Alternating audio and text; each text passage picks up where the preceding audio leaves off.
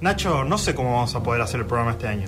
Sí, tenemos una nueva guerra y otras cuatro pasando en este momento. Violaciones y desapariciones. Una situación económica que nos asfixia más y más. ¡Mierda! ¡Tengo una solución! ¿Qué? ¡No hablemos de nada de eso! ¡Sí! Hablemos de Macri representando al país en un torneo de bridge. Hablemos del fósil de 328 millones de años llamado Joe Biden. No, él no, el calamar. Hablemos del dentista de Wisconsin que rompía los dientes de los pacientes a propósito para cobrar más. Quédense con noticias de capinada, forros.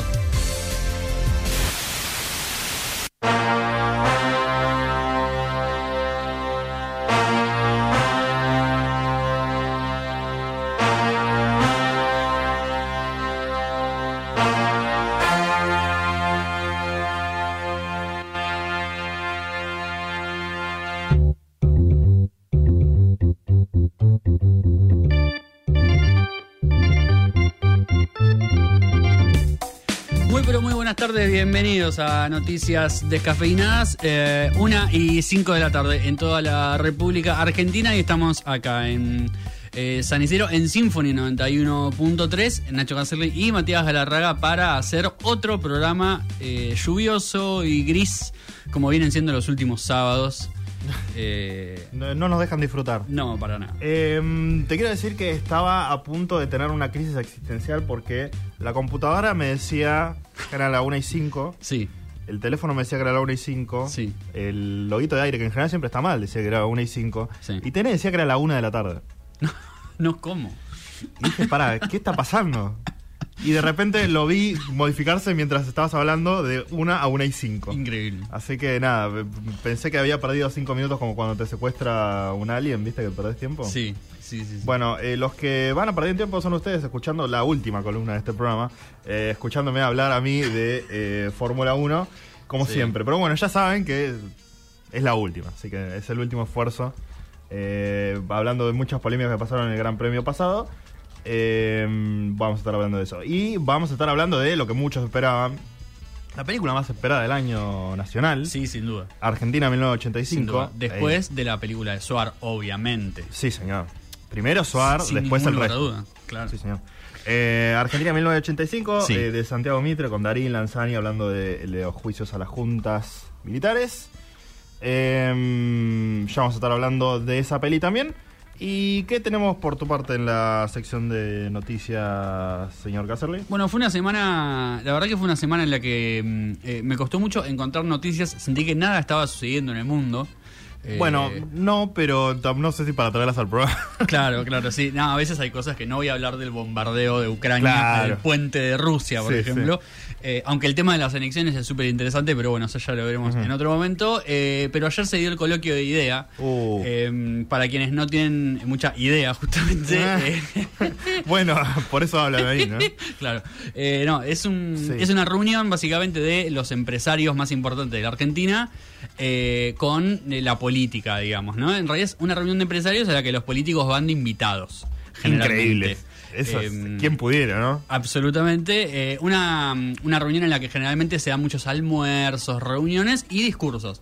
Eh, entonces vamos a hablar un poco sobre el, digamos, el detrás de escena, el- los almuerzos, Pato Bullrich, Milei, entre otros personajes, y Alberto Fernández, el presidente que tuvo un discurso en el cierre de IDEA, un discurso fuerte.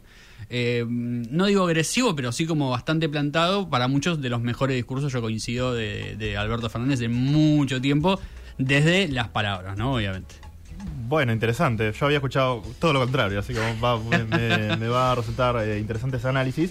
Eh, y más o menos en la misma línea vamos a hablar un poco de, del adelanto del nuevo libro, del nuevo libro de Sí, Mauricio Macri. Tremendo. Eh, ¿Para qué? ¿Para qué escribe el libro? ¿Para qué se llama? Es impresionante. ¿Para qué? Es impresionante. Eh, con, bueno, con un plan de gobierno muy claro Sí. y mm, bueno, lo que se viene, ¿no? Lo que se viene, se viene en fútbol de primera. Sí, Me causa gracia que mm, antes, eh, hace no mucho tiempo, los partidos políticos tenían una plataforma. Entonces, cuando se presentaban elecciones, uno entraba Sí, a pero una no vendés página- plata con eso. Claro, y uno leía como, bueno, ¿qué plantea este partido o esta coalición para el gobierno? Ahora, son libros. Si tenés que comprarte un libro. ¿Entendés? Ahora Cristina saca un libro contando qué opina sobre X cosa. Macri saca, no uno, dos libros para contarte qué opina sobre lo que pasó y qué opina sobre lo que viene. Y faltará el, el- el libro de Milley, eh, que seguramente sea rechazado por copyright, ¿no? Porque es un ladrón tremendo de discurso. Yo me imagino el libro de Milei como, mm, viste, la gente mm, que escribe cuando tiene Alzheimer, que es Sí. como que se le van las líneas y todo así, Sí. que es in- incomprensible. Bueno, Yo en principio me lo imagino todo en caps lock, todo en mayúscula. claro, la, la única forma de, de poder hacerlo. Eh, ¿Robarán con el doble espacio los libros de los, de los políticos? Dicen que el libro de Macri tiene imágenes ilustrativas Me parece muy bien. a doble página. Los dibujos, Sí, sí, sí, dibujos hechos por él mismo, obviamente. claro. Es muy talentoso. Eh, y los que son muy talentosos también son los economistas que nos llevaron a, la ruina en el 2008, que recibieron un premio Nobel, ya devaluando el premio Nobel a más no poder. El premio Nobel de la Paz, imagino que no. Eh, no, pero no están muy lejos de eso. Ok, ok. Eh, y nosotros no estamos muy lejos de ustedes, gracias a las redes sociales, Sí, señor. porque nos pueden seguir en Noticias Descafeinadas en Facebook, eh, Noticias Descafeinadas en Instagram, Twitter, Noticias Des, y estamos saliendo por YouTube, eh, en Symphony 91.3, si quieren meterse en el chat o mirarlo en las caras, nos pueden ver ahí. Eh, y si no, en la página de Symphony 91.3 o la app de Radio Symphony. Exactamente. Eh, y antes de pasar a las noticias de actualidad, como seguimos con la tendencia que me gusta, esa de, de no aflojar y, y contradecir a nuestra introducción, eh, vamos a pasar eh, un tema de eh, varios artistas, incluyendo a Snoop Dogg, Sí. que em, Snoop Dogg eh, revivió em, la discográfica Death Records. Ah, mira. Eh, la compró y, y digamos como la, la- la volvió a, a resurgir de las cenizas y un- este es uno de los primeros proyectos que, que están sonando. Vamos a escuchar Whoop Whoop y después eh, las noticias. This is an exclusive Death Row NFT. You know what I'm talking about? All these niggas talking all this goddamn shit, man. Fuck that. We gonna bang out and ride, ride. Yeah, Daz Dillinger, Corrupt Young Gotti, Snoop Coleon. Snoopy, what's cracking? What up, man? They be talking that. Boom, boom, Yeah. Bitch niggas always be talking that. Boom. What you talking about? Boom, boom, boom. Stop talking that. Boom, boom, boom. I don't wanna hear it. I'm gonna Bitch tell y'all like this. be talking that. Boom, What you talking about? I love it when niggas talking that woo woo. Death Row was back,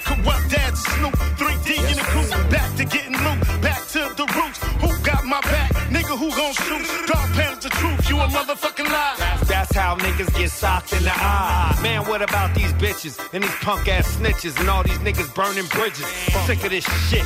Me and Dad posted, pushing that line. Test honey toasted, straight west coasting. Don't get DP from the DP with these shells, honey roasted, bitch. Bitch. They love this shit. Put you back in the sauce, put you back in the mix. The way you woo wop, I know you love that bitch. Bitch niggas always be talking that. What you talking about?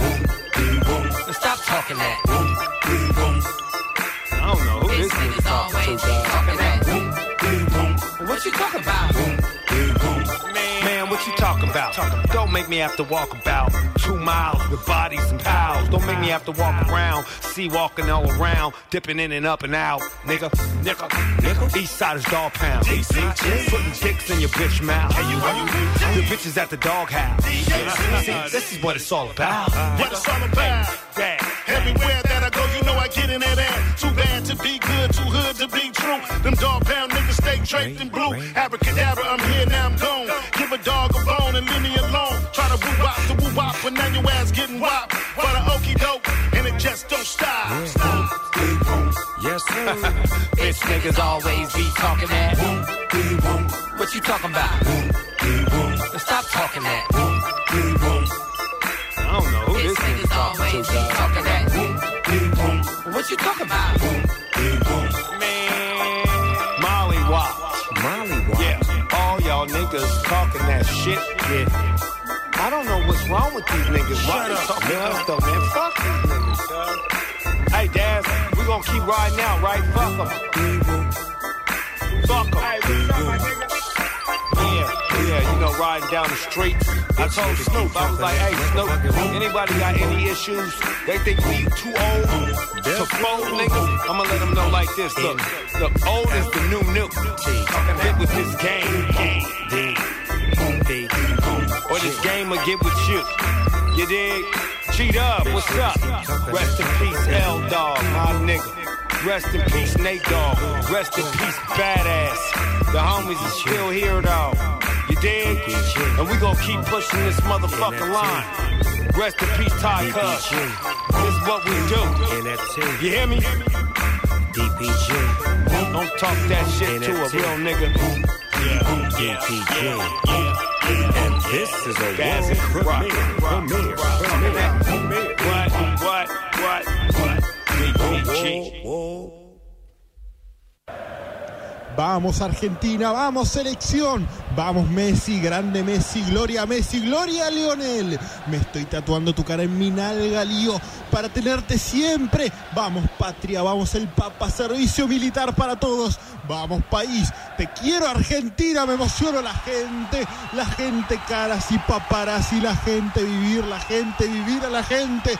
Qué oportunidad, Dios, Mahoma, Cristo, el único Dios es Lionel. Qué linda que sos Argentina, te invito a salir, te llamo a las 7.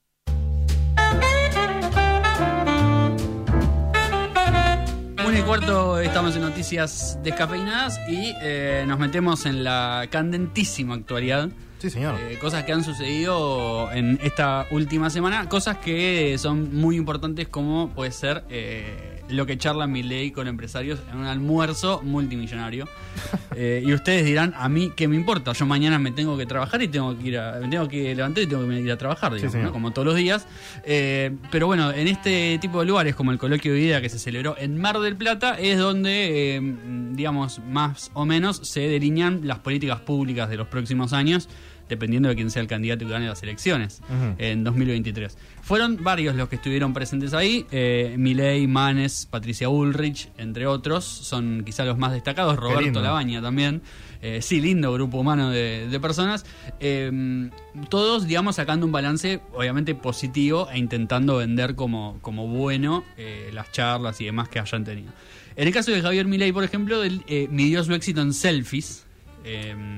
Eh, eh, se sacó muchas fotos con, con muchos empresarios que, que estaban muy contentos. eh, eh, que más o menos 16, 17 empresarios de los 20 que se juntaron con él le pidieron una foto al, al amigo Javier Milei que básicamente les planteó lo que viene planteando en público, digamos, ¿no? Su plan económico que es recortar por todos lados, lo que él llama plan motosierra.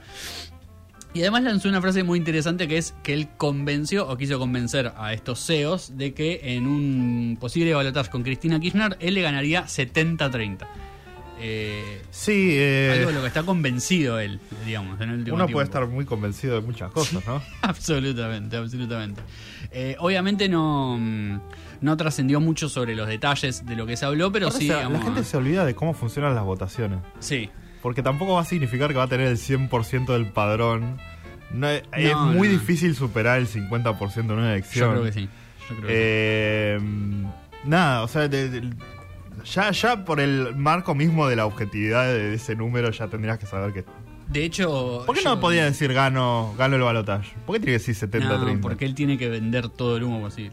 Eh, de hecho, Milei debería saber que lo más probable es que si él gana, gane por un porcentaje muy bajo de los votos. Obviamente. Eh, digamos, esa sería su única posibilidad.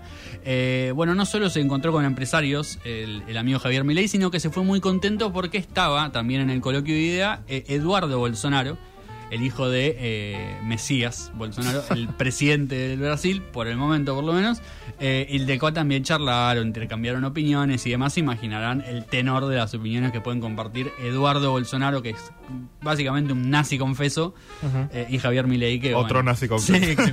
Aunque, digamos, como poco un negacionista de la dictadura, Claro. lo que nos ha enseñado en la última semana también. Eh, estuvo también Roberto Labaña charlando con algunos empresarios y queriendo convencerlos de que él quiere volver a la política. 80 años tiene Roberto Labaña. Mi recomendación sería que se retire. Sí, sí. Eh, que, que no haga como. Biden, por favor. Absolutamente, absolutamente. Eh, y también estuvo, para mí, una de las estrellas de la, de la jornada, Patricia Ulrich, sin lugar a dudas. Eh, se disputó, digamos, en el coloquio de idea un poco la interna del PRO. Hubo varias, varios personajes ahí polulando, charlando Sí. con empresarios. Eh, no estuvo la reta, pero sí Patricia Bullrich. Hubo gente de la reta de todas maneras. Eh, una Patricia Bullrich que, eh, digamos, planteó a grandes rasgos algo muy similar a lo que vos vas a contar ahora de, de Macri, digamos, ¿no? Claro. cuál es su plan económico. Por decirlo muy por encima, ella dice que hay... eh, digamos, algunas reformas, no solo económicas que hay que hacer, sino eh, reforma previsional, reforma laboral, reformas impositivas. eh, y su lema es ley y orden. Básicamente, conociendo al derrotero de Patricia Bullrich como ministra de Seguridad, Se ve que le gusta mucho el programa, no sé. La ley y el orden. Habría que ver cuál de todos igual, ¿no? Porque ahí nos delinearía un poco más, digamos, si le gusta más el de. Miami o, claro, no sé. Eh, eso habría que verlo. Pero bueno, una Patricia Bullrich que ya se alinea eh, económicamente al plan Macri. Sí, Eh, que bueno, ya lo vamos a charlar. No es un plan muy amigable, por así decirlo. Eh, de hecho, le tiró un, un dardo a la reta y, y dijo una frase que incluso a los empresarios no les gustó mucho, que fue algo así como, eh, si el diálogo te estanca y te retrasa los cambios, hay que ir al conflicto. No, pero usted tiene que arrepentirse de lo que dijo. ¿Cómo va a Eh, decir semejante barbaridad? Eso, entre, entre otras cosas, también tiene una frase muy linda que es: Yo juego en la cancha que me pongan, si está embarrada, me pongo tapones altos y listo. Básicamente. Bien. Eh, nada, habla de una Patricia Bullrich que no está dispuesta a ceder en lo más mínimo y que, y que busca buscará imponer su plan económico, eh, como ella dice, con ley y orden, o sea, balazos. Claro, sí, ese es el problema, ¿no? Porque una cosa es, eh, no sé, que lo diga algún sector de izquierda de como, bueno, basta de diálogo porque eh, no estamos llegando a ningún tipo de acuerdo, como que hay que ir a apostar fuerte a las medidas que, que querramos tener, que eso también es válido, digamos, en- Sí, claro. eh, como política. El problema es cuando vos estás hablando de armas, armas para el pueblo eh, y, y de represión, digamos, o sea, ahí está el problema. O sea, que a, a qué costo, ¿no? Absolutamente. Eh, el que también estuvo fue, decíamos, eh, Facundo Manes, eh, muy apuntado por el PRO y por, por Juntos por el Cambio esta última semana por declaraciones que tuvo contra Macri. Eh, un tipo que mm, está rodeado de algunos personajes que, que Massa quería como viceministro de Economía, Sí. digamos, y que ahora están en su equipo económico, que bueno, básicamente lo que plantean es que, eh, y en esto creo que coincide con Bullrich y con Milley, y coincide con la mayoría de, de los candidatos de Junto por el Cambio, no hay lugar para gradualismos, lo que ellos están planteando es hay que devaluar ya mismo, digamos, lo más rápido y lo más violentamente posible para después salir también lo más rápido posible o no. Eso, digamos, no, no, no- no pueden saberlo. Eh, pero bueno, es un poco el planteo. Un, un Manes que mm, se vio se vio un poco incómodo porque uno de los CEOs le preguntaba como, bueno, sí, todo muy lindo, pero vos llegas a presidente y qué, digamos, ¿qué, qué- cuál es tu plan? Eh, y él no, evidentemente no lo tenía eh, del, del todo del todo delineado. Eh, el cierre del coloquio de ideas estuvo en manos de Alberto Fernández.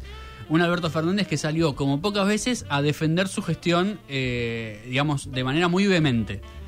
Bueno. Cosa que no, no, o sea, lo hemos visto a Alberto Fernández intentando defender su, su gestión y hablando de algunas cosas que han hecho y demás, pero nunca se lo había visto con tanta, digamos, com- como, como tan, tan firme. en Esta esa vez sacó la guitarra eléctrica. Absolutamente, absolutamente. Esta vez puso un poco de distorsión. Claro, eh, sí, en sí. el buen sentido.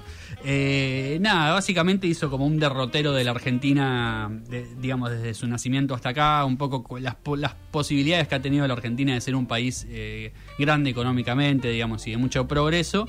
Eh, pero tiró un par de, de palos.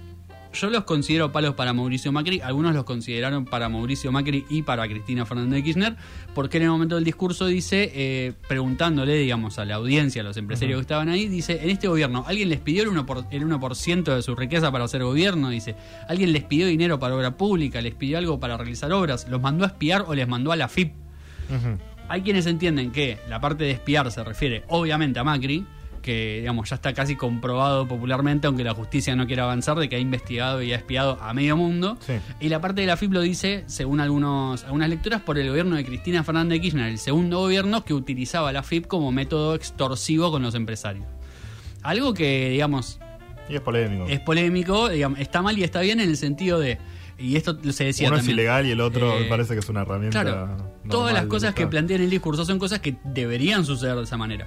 Lo que pasa es que lo que Alberto Fernández hace, y de hecho él tiene O otra por ahí frase- utilizar la FIP en el sentido de, bueno, yo como a vos te, a vos te digo, bueno, acá tengo la, tu Bueno, carpeta claro. y a otra persona, bueno, la carpeta no está. Exactamente. digamos. Pero la FIP debería encargarse de, de hacer cumplir la ley, ¿no? De hecho, eh, un poco lo que decía él era esto, ¿no? Como dice que se habla mucho de calidad institucional, pero que nadie le reconoce a este gobierno eh, su calidad institucional, digamos, de ser un gobierno que ante todo eh, es un gobierno democrático en el sentido más firme de, de que todo pasa por el Congreso, de que casi no hay avasallamiento de- o, o decisiones unilaterales del presidente y demás. Bueno. Eh, eso también para muchos se ve como algo, digamos, como inacción del mismo gobierno. Sí, digamos, lo que para él es una virtud, para mucha gente es un defecto, claramente. Pero bueno, él lo marcaba como diciendo, después van, o sea, todos se quejan esa- esa es de la lo que hace demencia, Macri la- y después lo bancan, digamos. Sí, pero es como la demencia en la que vive Alberto Fernández, ¿no? O sea, como creo que está muy en su mundo y le, le falta, como creo que cuando la gente le empieza a marcar cosas, como que Sí. las, las toma como, ah, bueno, esto es un enemigo de no sé qué, y yo voy a seguir haciendo lo mío, cuando en realidad hay unos problemas gravísimos que se están dando por esa manera de pensar, digamos, que tendría que estar totalmente modificada. Sí, señor.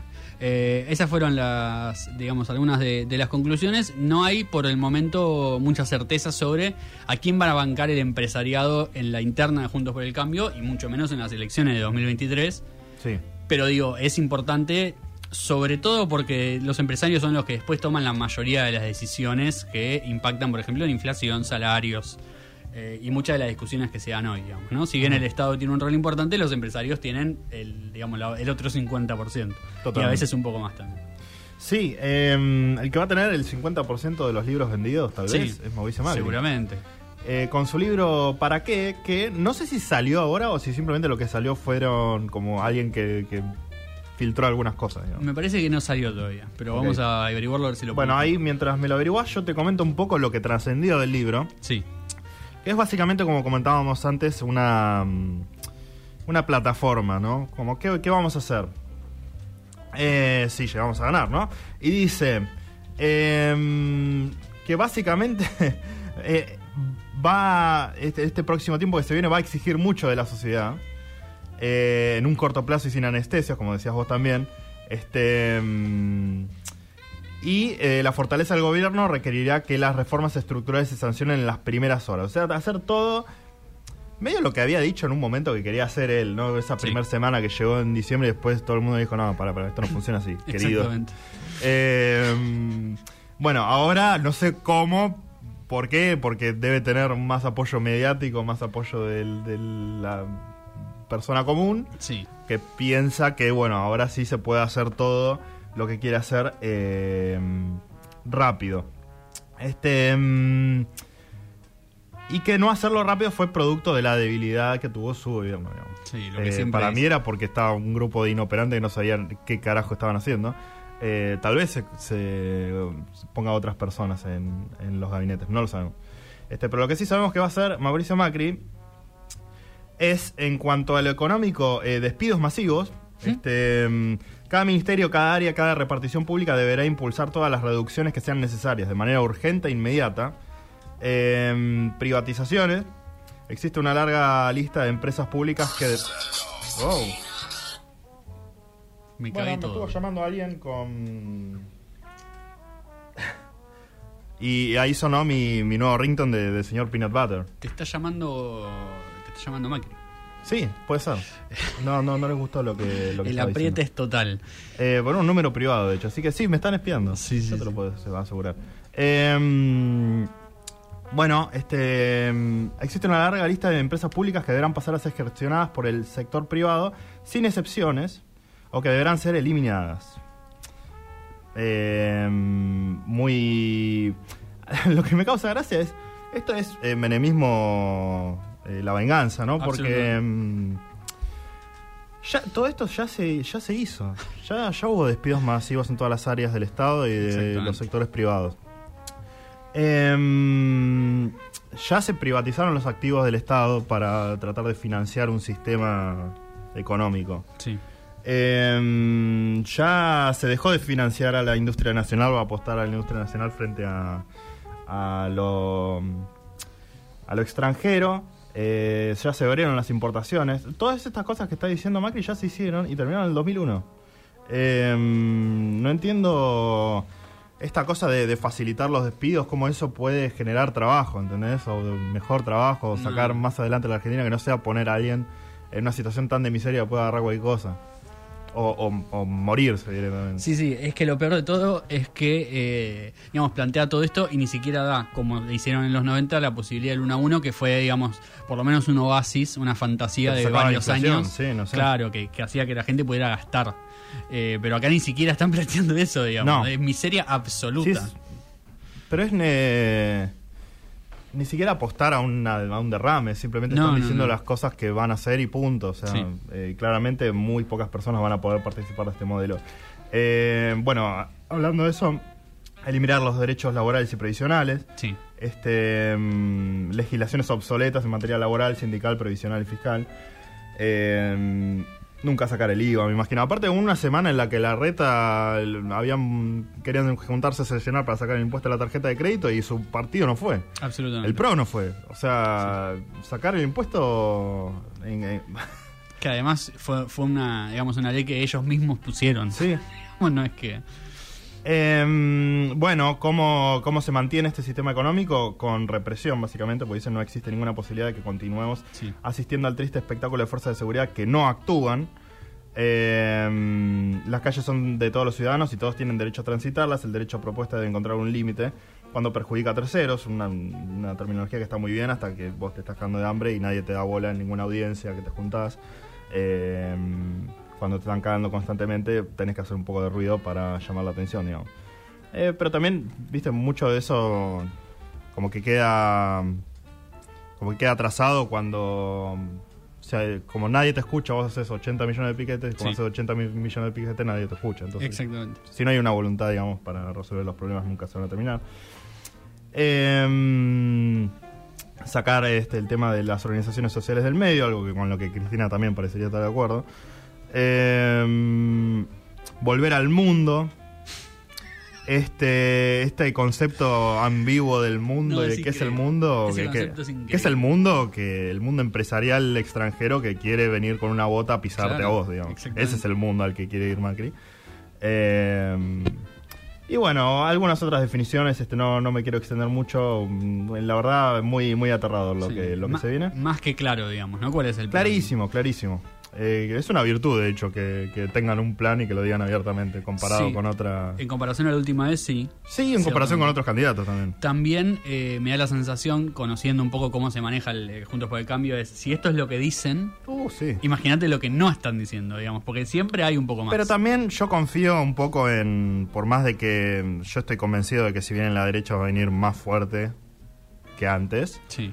eh, no van a poder hacer todo esto que están queriendo hacer. Porque el país no está para eso. Eh, por lo menos esa es mi, mi esperanza.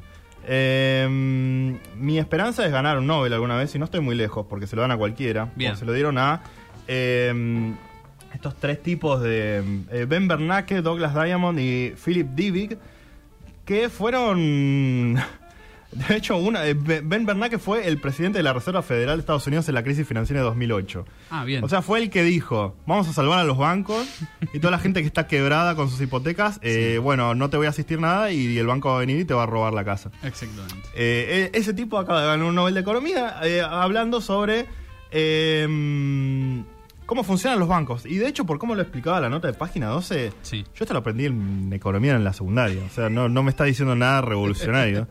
Por ahí es porque ah, yo estudié en el 2011 y este era más viejo el de Claro. estudio, entonces todo se basó en él. Claro. Pero explica, ¿viste? No sé cómo funciona un préstamo, cómo funciona un, un depósito del gobierno. Cosas básicas, qué sé yo, no sé. Así cualquiera gana.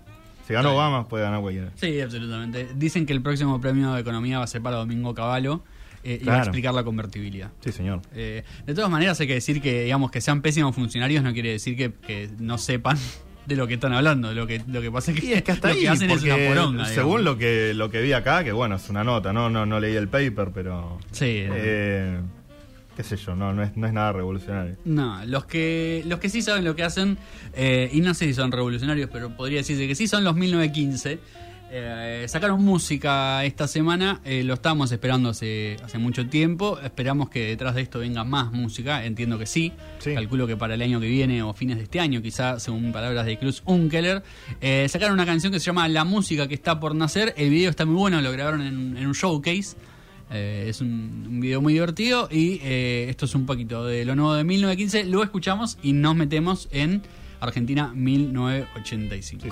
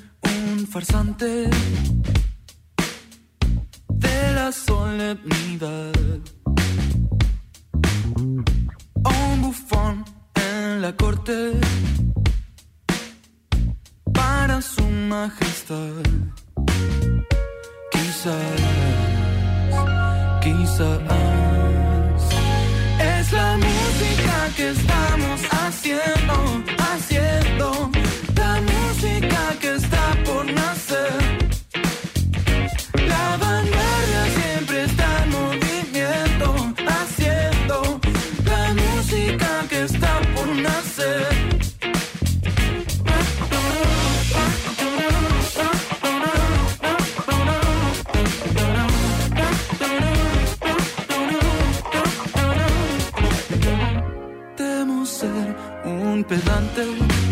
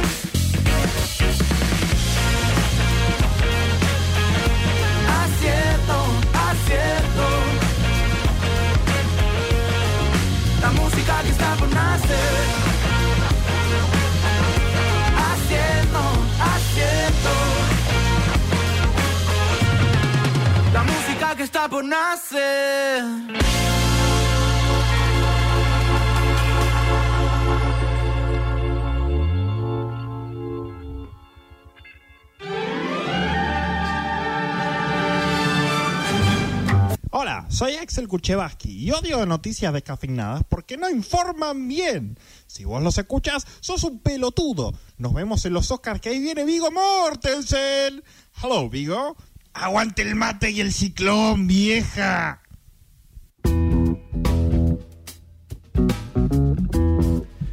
Bueno, y con la referencia a nuestro amigo Axel Kuchevaski es que eh, nos metemos en una película producida por Axel Kuchevaski, obviamente. Eh, es un dato Y menor lo peor es que yo le deseo lo mejor a Axel Kuchevaski. Sí, Yo por supuesto. Que gane el Oscar, viejo. Por supuesto, por supuesto. Somos Y que se amigos. salude con Viva Morten. Ojalá, ojalá. Sí. Eh, eso sería un gran momento para todos Eh, bueno, fuimos a ver Argentina 1985. nosotros. Sí, señor. Este. mm, lo, mm, lo nuevo de, de Santiago Mitre con eh, Darín Peter Lanzani y gran, gran elenco. Sí. No tan Este, grande, en realidad. Bueno, eh, No tan conocido, quiero decir. No, sí. no por ser malo con Bueno, está el de Ocupas. Eh, Portalupi. Eh, no, eh, el de. el del Marginal. El del Marginal. Sí, Portalupi, hincha San. Y estaba otro chabón que es muy- Y conocido. Norman que, Brisky. Sí, sí. El- Eh, el señor Norman Brisky. Santa Vita también. Eh, Exactamente, sí, sí, sí, sí, sí. sí. Eh, bueno, la película, como ya seguramente saben, eh, transcurre en el juicio a, a las juntas militares eh, y es literalmente, digamos, no, no es una, un resumen. La película empieza y termina, digamos, empieza semanas antes del juicio Claro. que igual es parte del juicio, digamos, porque es toda la investigación previa y demás, y termina en el, en el eh, alegato final y las condenas. Sí. Digamos, esa es la película. Claro, claro. Eh, en- y en ese sentido, digo, eh, está bueno saberlo porque es una película que, si bien obviamente está politizada, porque el tema que toca es, es político. político, no está, digamos, no tiene una politización partidaria en lo más mínimo en ningún momento de la Sí, película. es que se concentra en Estrasera, digamos, no se concentra en ningún partido político, ningún movimiento que esté pasando por afuera, no mucho, o sea, Alfonsín se lo nombra una sola vez. Eh, sí se ve, no sé, como es eh, parte del drama de la película, digamos, es el, el apriete de los militares, diga- Claro. digamos, eso sí se ve, pero es la investigación. Absolutamente. Que, que es lo importante de, de ese momento, digamos. Sí. Eh, una película que, mm, digamos, tiene, está muy bien por, por varias cuestiones. Primero, logra, eh, eh, lo- logra muy bien el impacto, digamos, es un tema muy sensible eh, y como tal hay que, hay que saber llevarlo y en ese sentido está muy bien llevado al punto tal de que eh, yo por lo menos considero que es bastante fiel historia, históricamente, Claro. digamos. Está muy bien contado toda la, toda la secuencia, tiene momentos muy fuertes emocionalmente, obviamente, por, por, los, por algunos relatos Sí, y por algunas cuestiones que se tocan, pero a la vez, como suelen hacer las películas argentinas, todo su- está como un poco dosificado con dosis de humor Sí. que son importantes para, Es para bastante que, para sea llevadera. Que Porque es si muy no- raro decir, pero Sí. hay Sí, muchos momentos muy graciosos. Es que si no la película se hace inmirable, digamos, pero porque es, es muy angustiosa Es muy toda la situación, tema, digamos, claro. Eh, y en ese sentido está muy bien, los chistes están muy bien llevados porque cortan un poco con esos, con esos momentos. Eh, y bueno, como vos decías, la película está básicamente basada en, en, en Estracera, en el personaje que, que hace Ricardo Darín, eh, que igual hay que decir, como siempre, es, es, digamos, es Ricardo Darín haciendo de Ricardo Darín Darín, haciendo, claro. Que justo coincide con que debe ser o no parecido a Estracera. Claro. Yo esto lo, lo hablaba con Google y decía, yo no sé si es buena o no la actuación porque no lo conozco a Estracera. O sea, no puedo decir está bien personificado porque no tengo mucha idea de cómo es. Y ella me decía, es tan bueno lo que hace Darín que no te importa. Sí, no importa mucho O sea, no eso. te importa si se parece o no se parece. Vos te crees el personaje y ya. Y eso está bueno, digamos, es importante. Pero el que sí tiene una actuación muy buena eh, es Peter Lanzani. No vamos a descubrir nada porque Peter Lanzani ya hace varios años viene haciendo películas y producciones para adultos, entre comillas, o cosas mucho más serias de las que él hacía de adolescente. Eh, y los que lo hemos visto sabemos que es un actor que es muy bueno. Pero entiendo que para el gran público quizás es la primera vez que lo ven en, una, Ah, algo tan en- serio, en algo puede serio y está bien que se sorprendan porque la verdad que es muy bueno lo que hace él es básicamente Moreno Campo el fiscal adjunto digamos el segundo de Estracera en el juicio Eh, y uno de los eh, grandes protagonistas porque es el que impulsa un poco a, a Estracera a, a avanzar digamos y a no a, a no quedarse en, en un momento digamos que hay que entender y la película lo explica muy bien nadie quería agarrar ese juicio, digamos. Era, No. era un contexto complicado. eh, La dictadura había terminado hace menos de un año, un año y pico. Eh, y la justicia civil argentina dice, bueno, hay que enjuiciarlos a estos tipos porque la ley dicta eso, pero ningún fiscal, digamos, ningún abogado quería ser el que ponga la cara en ese momento para llevar adelante ese juicio, que era, eh, digamos, con los militares todavía con mucho poder. No se, no se terminaba de saber dónde terminaba, dónde empezaba, digamos, era como un momento complejo. Eh, La política apoyaba, pero hasta ahí. Y, y en eso, bueno, estaban los fiscales, digamos, ahí teniendo que hacer su trabajo, básicamente, que es un poco lo que dice Trasero en el momento. Y dice, yo solo hago mi trabajo, no, no mucho más. Eh, muy buenas las, las actuaciones, sí, de la familia. Eh, de, de- él tiene dos Sí, el hijos, sobre todo el niño. Tiene un niño de más- no más de 10 años que hace un gran personaje, un gran personaje. Agrega mucho los momentos cómicos. Y a veces sin querer ser tan cómico en los momentos, igual es muy gracioso, digamos, lo- lo que hace, así que en ese sentido está muy bien. Eh, lo que sí es, no sé si la película sigue estando en, en cines o Me no, parece que ya, Creo que no. ya está, ya pasaron las tres semanas. pero una experiencia para ir al cine. No sé si habrá sido así en todos lados. Sí sé que en varios. A mí pero- me pasó, o sea, como fue mm, mucha gente eh, riéndose con los chistes, Sí. con silencios atroces en los momentos más fuertes. Sí. Un aplauso general al final. Pero no fue los, los relatos que creo que tuve esa primer semana de gente llorando, de, de Claro. mucha ovación. Eh, creo que a medida que iba pasando más el tiempo, obviamente el, el espectador más casual iba, iba a ver la peli. Pero sí, una peli que fue muy bien recibida. Este, Sí, absolutamente. Sí, sí. Absolutamente. En eso sí, yo sí, no, yo sí noté eh, mucho llanto, digamos, o sea, mucha emoción eh, con la película. Eh, y hay una parte de la película que, digamos, está. Yo creo que está un poco hecha incluso a propósito para que haya un aplauso en la sala. Eh, porque, porque la escena está un poco, digamos, eh, filmada para Claro, eso. claro. Eh, y, y sí, sí noté, por lo menos en la función en la que fui, que la gente como empezó a aplaudir tímidamente y se animó. Porque, ¿qué pasa? El miedo que yo tenía era, bueno, la gente va a aplaudir y yo que me voy a perder una parte de la película porque van a estar todos Yo por eso aplaudiendo. no aplaudí en ese momento, porque Eh, quería meterme en lo que estaba pasando. Y noté que la gente como que a medida que se dio cuenta que se podía aplaudir, empezó a aplaudir, Claro. digamos, como diciendo, bueno, bueno, vamos que es ahora, ¿entendés? Ahora Claro, nunca. claro.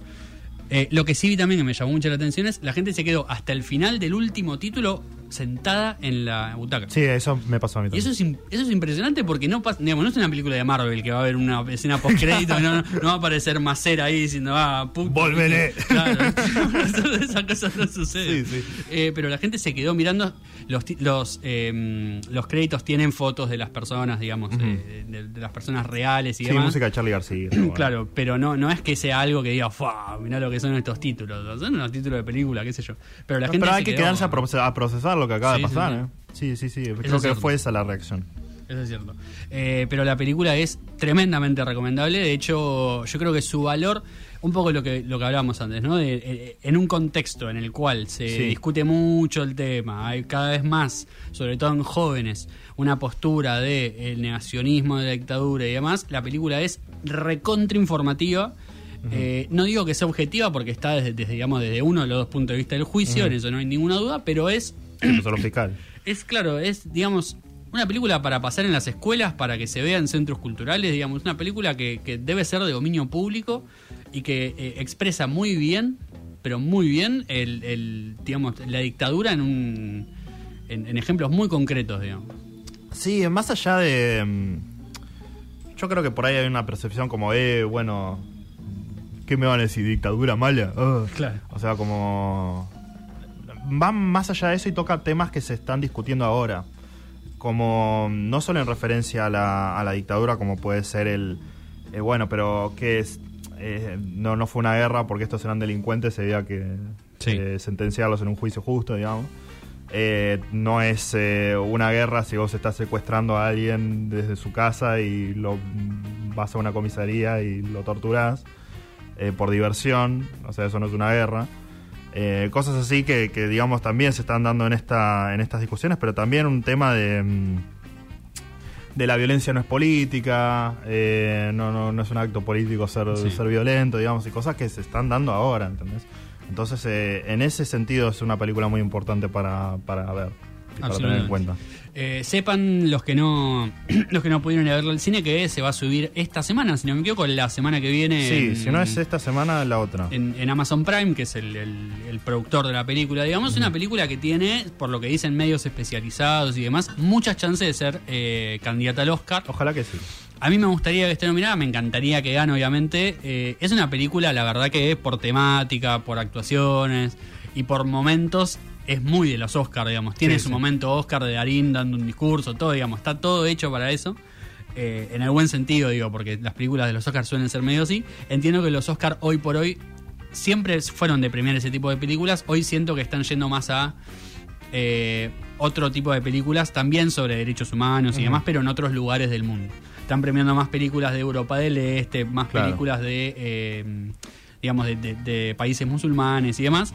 Eh, pero bueno, Pero yo creo ¿quién que hay, o sea, porque los los premios Oscar son muy yanquis y Sí. creo que hay mucha mucho de lo que pasa en Argentina en 1985 que es relevante a la política Sí. estadounidense también. Eso es Así cierto. que es posible. Eso es cierto. Eh, No me importa, yo quiero que gane. Eh, la verdad que sí, la verdad que sí. Ver- ya verlo a- Cómo gane no me importa. Verlo a Kuchevaski con Darín y con Que Peter se equivoquen el Lanzani sobre como la otra vez. Ya está, dámelo por dos segundos. Sería muy lo más divertido va a ser escuchar a un yankee intentar decir 1985, le va a complicar la existencia. No sé si lo van a decir en castellano. Y el secreto de sus ojos lo dijeron en castellano. ¿Ah, sí? El No secreto me acordaba de sus ojos, dijo. eh, creo que fue mm, eh, eh, Tarantino, no, no me acuerdo quién fue. Era un director Ahora, ahora nos fijamos para la próxima. Eh, pero sí, sí, lo dijo en español. Así que Argentina 1985. Va a ser muy divertido. Sí sucede. Eh, sí, no van a saber dónde queda Argentina, como siempre. Eh, y lo que. No, iba a decir algo que no puedo decir. Pero vamos a pasar a um, Josh Sí. Michael con Amazing, Ay, del disco Patience, que me encanta. Y después me van a escuchar hacer una pequeña ranteada eh, de, de la Fórmula 1.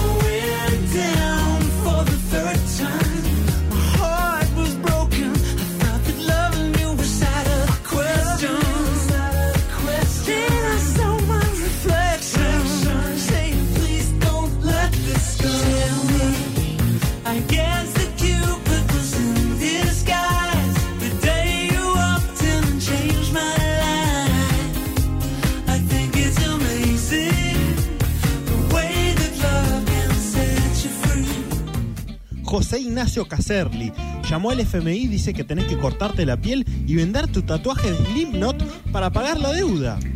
Ah, sí. Decile que lo hago cuando Cory eche de la banda a los miembros fundadores. Bueno, anda cortando.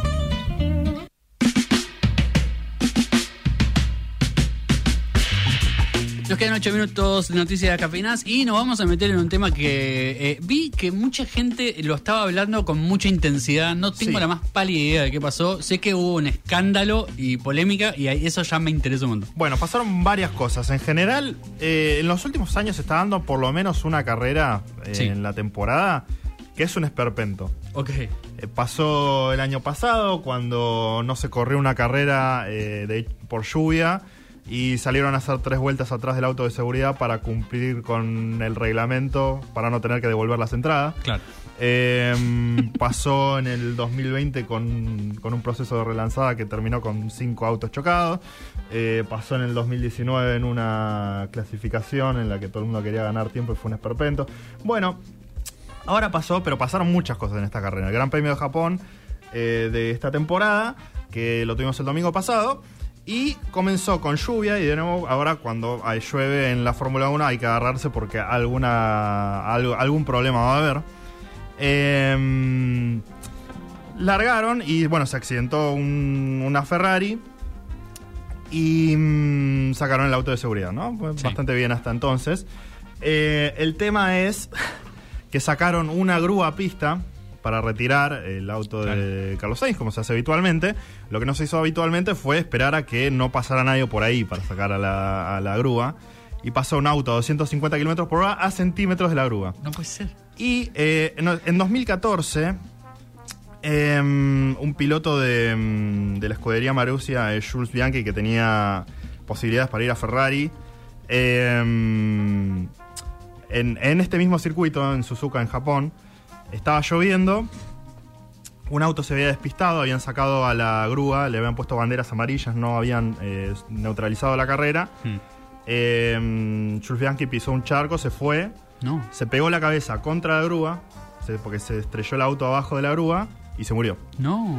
Eh, fue la primera muerte que tuvimos desde Ayrton Senna en Fórmula 1 en carrera. Qué tremendo. Eh, y a partir de entonces se, se estric- se pusieron pre- pre- procedimientos muy estrictos que solo se puede neutralizar la carrera para sacar una grúa, que no tiene que haber nadie, que, que cuando llueve tenés que tener mucho cuidado. Eh, y, mm, y después lo penalizaron al piloto que, que fue rápido, porque dijeron, no, bueno, vos fuiste rápido. Pero el- porque el piloto estaba siguiendo el volante, la, dis- la- la- la distancia que tenía para recuperar el tiempo para entrar a la fila de atrás del safety car, digamos. Porque Claro. todos tienen que estar juntitos como en un trencito. Sí, sí, sí. Y si te quedas atrás, tenés que meterle para, para llegar antes. Que eso se tiene que rever en realidad, porque si está neutralizada la carrera, Y sí. no tendrías que, poder- que tener que ir a los pedos. Eh, o mínimamente en la zona en la que está pasando algo tendrías que desacelerar. Pero se veía la cámara que no se veía absolutamente nada. O sea, Claro. no, yo no, hasta ahora no vi la grúa en ninguno de los videos que, que estaba ahí. Pero bueno, él sí la vio y estaba muy enojado. Sí. Porque encima era su amigo, Bianchi. Y Mm. eh, bueno, así que está bastante caliente con razón. Pero bueno, pasó eso. Después la carrera terminó. eh, la pararon con bandera roja por dos horas, más de dos horas. Ah, mierda. Uno quedándose así. Sí, Decí sí. que fue a las 3 de la mañana, entonces yo la Ah, habían diferido. eso te iba a preguntar, Entonces claro. era como, bueno, skip, skip, skip. Pero el que Ah. se quedó a verlo a la mañana. Verlo en se vivo. matar. Es un dolor de voz. Y eso es lo que me pasó a mí con el Gran Premio de Bélgica el año pasado. Yo me quedé en vivo a verlo tres Claro. horas en donde no hubo una vuelta de competición. No puede ser. Eh, y dieron puntos. Y eso va a ser relevante para lo que te voy a decir después. Ok. Eh, entonces, nunca avisaron nada. Bueno, che, estamos viendo a ver si, si están las dadas las condiciones. Claro. eh, te aviso en 10 minutos. No, ningún aviso de ningún tipo. No se sabía si la carrera alguna vez se iba a resumir o no. Eh, finalmente, eh, se resume la carrera. Párrafo aparte para eh, los neumáticos de lluvia extrema. Que uno dice, bueno, ¿pero qué? ¿No se puede correr en, Sí. en Fórmula 1 cuando llueve? Y sí, pasa que ahora los neumáticos funcionan tan bien que funcionan mal. ¿Cómo? Porque pueden eh, disparar tanta agua, despejar tanta agua para que el auto pueda ir, Sí. que al final de atrás no ve nada Claro. de la cantidad de agua que está recibiendo. Entonces Claro. las, con- las condiciones en la pista pueden estar para que uno compita en agua, cuando llueve bastante, Sí. pero el problema es para todos los que están atrás del primero. Qué ridiculez. Entonces Claro. no hay visibilidad, entonces no se puede correr. Claro. Eh, yo no, no sé por qué no ponen el barrero de, de goma, viste, Sí. que pones atrás de- del auto. Algún sistema así, no Tal sé, cual. algo podés inventar, son la Fórmula 1. Tal cual. Pero bueno. Eh, y bueno, finalmente la polémica más grande de todas fue que mm, termina la carrera y estaba todo el mundo diciendo como, bueno, como, se como que no, no corrimos dos horas, corrimos en realidad eh, una hora, 45 minutos, eh, se, se dieron las mitad de las vueltas, entonces, en base al esperpento que fue Bélgica del año pasado, Sí. quedamos en que hasta 25% de la carrera te corresponden puntos a los seis primeros y puntos reducidos, digamos. Después, si, si podés correr desde el 25 al 50% de una carrera, Sí. tenés la mitad de puntos. Ok. eh, para los nueve primeros, me parece. Y después de lo, del 50% al 75% es otro sistema de puntos. Y a partir del 75% se dan los puntos enteros Claro. de un gran premio. digamos. Eh, como se había dado la mitad, pues se pensaba que se iban a dar la mitad de los puntos. Sí. Resulta que no. Resulta que. Como el reglamento dice que mm, eso funciona solo si suspendes la carrera, Ah. y acá nunca se dijo que se había suspendido, a pesar de que se paró dos horas Claro, una carrera por eh, con bandera roja, estaba todo el mundo, eh, los pilotos abajo tomando café, digamos, no, Sí, pasaba sí, nada. sí. Eh, pero como nunca se dijo que se había suspendido, se dieron todos los puntos. Esto llevó a dos cosas. Primero, al entendimiento de que si vos pararas toda la carrera pero al final haces una vuelta de competición, Sí. eso técnicamente cuenta como para tener todos los puntos. Lo cual es una ridiculez. Porque todo el, el problema que habíamos tenido el año pasado fue porque se habían, no se había corrido ninguna vuelta y se dieron la mitad de los puntos. Entonces eh, inventamos un sistema para que evitar estas cosas. O sea, porque una vuelta de competición no es lo mismo que 80. ¿eh? Tal cual. Eh, pero bueno, además de eso, como todo el mundo, eh, periodistas, jefes de equipo, pilotos, Sí. eh, todo el mundo, menos los tres boludos que estaban dirigiendo la carrera, todos sabían que se iban a dar la mitad de los puntos. Claro. Entonces, esto significaba que Max Verstappen, por un punto, Sí. no podía ser campeón del mundo en Japón. Tenía que esperar a la carrera siguiente. Ah, ok, ok. Lo estaban entrevistando, que sé yo, bueno, Max, sí, te quedaste corto del título, que sé yo, bueno, sí, vamos a trabajar, fue un partido difícil, Sí, bla, bla. sí. Eh, bueno, eh, Checo Pérez, vení que te hago la entrevista, que salió segundo Pérez, bueno, sí, como fue partido difícil, sí, sí, sí. Y después el, el periodista agarra y dice, para, para. Era Johnny Herbert, era un ex piloto igual. Sí. Eh, para, para. Vení, Max. No, no Eh, puede me ser. están diciendo que acaba de ganar el título. Y Verstappen dijo, no, no puede ser. Claro, no. O sea, no, Creo que no está bien esto. No, no, no, me están diciendo que sí. Eh, bueno. Y se dio media hora de a- entre la ceremonia del podio que Max Verstappen le preguntaba a todas las personas diciendo, che, me parece que se equivocaron porque no Claro, está bien esto. Están contando mal. Y, y mientras tanto atrás le ponían la pantalla Max Verstappen campeón y te, te todo un video armado, qué sé yo. Y el chabón, eh, ¿qué onda? Y fue la, la celebración más chota de, de un campeonato mundial porque ya es oficial. O sea, Max Claro. Verstappen es bicampeón del mundo de Fórmula 1. ¿Cuál era el apuro igual, no? Por- para hacerlo ganar. Porque. No, no, es que se, se dio todo por- en base a un tecnicismo de mierda que estuvo muy mal comunicado, en base a un reglamento que está mal escrito. Claro. Eh, y fue la, la peor celebración de un gran premio de Fórmula sí. 1 desde eh, 1994, que cuando Schumacher chocó a, a su rival para ganar. Eh, en, una, en una temporada de mierda, pues se había muerto Senna, se había muerto Ratzenberger. Bueno, La pregunta es: eh, ¿Verstappen es un justo campeón, digamos? Más es allá de- justísimo de la campeón. polémica, Está en- tipo, en una categoría totalmente distinta. Checo Pérez, que es compañero Sí. de Max Verstappen en la misma escudería, eh, no se le acerca. Mirá, Verstappen está en otra liga. Le, saca, le sacó eh, 30 segundos al segundo claro, es un montón. en este, en este gran premio, en, lluvia. Sí, sí. No, es increíble. Verstappen, justísimo, justísimo ganador, pero bueno, la, la temporada anterior también había ganado con polémica de reglamento, así que todo el mundo está diciendo, bueno, más Verstappen no, no Claro. liga una. Pero bueno, si no era este, este Sí, gran premio iba a ganar la próxima. Está bien. En ese sentido. Eh, No hay duda. bueno, entretenido por lo menos para, para el que no está tan La acostumbrado verdad, verlo, a mí me encanta cuando hay polémicas en la Fórmula 1 porque te puede convertir en una carrera aburrida en una Claro. carrera reentretenida. Claro. Pero estaría bueno que no pase tan seguido, ¿no? No. Porque Está, está empezando a perder credibilidad un poco. el Hay deporte. mucha charla de, che, mira, la FIA se está equivocando tanto que no que queremos hacer un campeonato aparte. Ah, ¿en serio? Sí, Chao. Claro. está, está, está jodida la cosa. Y se te van dos o tres escuderías grandes y no tenés más, No tenés más. Fórmula 1. Sí, no sí. tiene ninguna diversión. Eh, veremos si tenemos más polémica para las próximas semanas, porque entiendo que sigue la, la Fórmula 1. quedan Sí, señor, faltan como cuatro carreras. un par de ahora. carreras más. Eh, el sábado que viene, a la una de la tarde, quizá tengamos más novedades. Eh, si no, les hablaremos de otra cosa. Ustedes saben cómo es Sí, este señor. programa. eh, una caja de sorpresas, absoluta. Eh, si quieren escuchar esta, esta historia, si quieren escuchar la recomendación de Argentina 1985 o cualquier otra cosa, saben Spotify Noticias Cafinadas. Si no, Instagram, Facebook Noticias Cafinadas, Twitter Noticias Des para comentarios. Nosotros, Nacho García y Matías de la Raga, los saludamos, nos despedimos y nos encontraremos el próximo sábado, una de la tarde, acá en Radio Symphony. Los dejamos con Nicanor y sus hermosas historias.